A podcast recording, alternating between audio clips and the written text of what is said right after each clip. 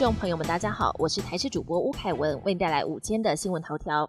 新竹竹北周日晚间又有瓦斯外泄，地点就位在气爆民宅一百多公尺外，让居民绷紧神经，纷纷夺门而出。这次瓦斯外泄的地点是在仁义路一处民宅，经过检测，浓度高达两万 ppm。消防人员紧急到场处理，但为何又发生外泄？瓦斯公司怀疑可能是因为二十四号瓦斯异常加压，间接造成民宅厨房瓦斯炉软管松脱，将深入调查理清。新冠疫情后，民众看中医的人数比疫情之前增加超过四成，也导致药厂产线开到最大，但有中医师反映还是跟不上需求，像是治疗感冒还有调经的主要药物都缺货。药诊所出现以药易药硬撑的状况，另外中药材方面也应声而涨，其中当归涨最凶，还有经常被用来当做食材的枸杞、八角也通通变贵。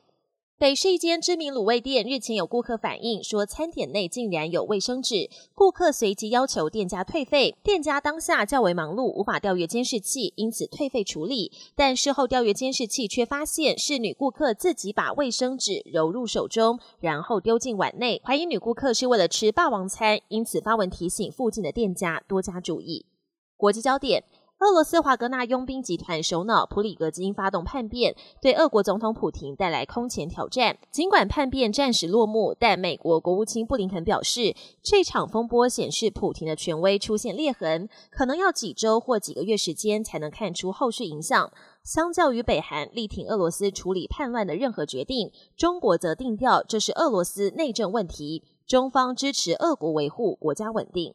美国达美航空一架班机日前意外将一名地勤人员卷入飞机引擎，导致地勤当场死亡。事发在德州圣安东尼奥国际机场。当时二十三号晚间，一架来自洛杉矶的班机降落跑道，在滑向登机口时，将一名约聘的地勤人员卷入引擎。人力公司指出，初步调查结果显示安全流程没有问题，但出于对死者的尊重，不会提供相关细节。达美航空也发布声明表达遗憾。至于事故原因，当局也已经介入调查。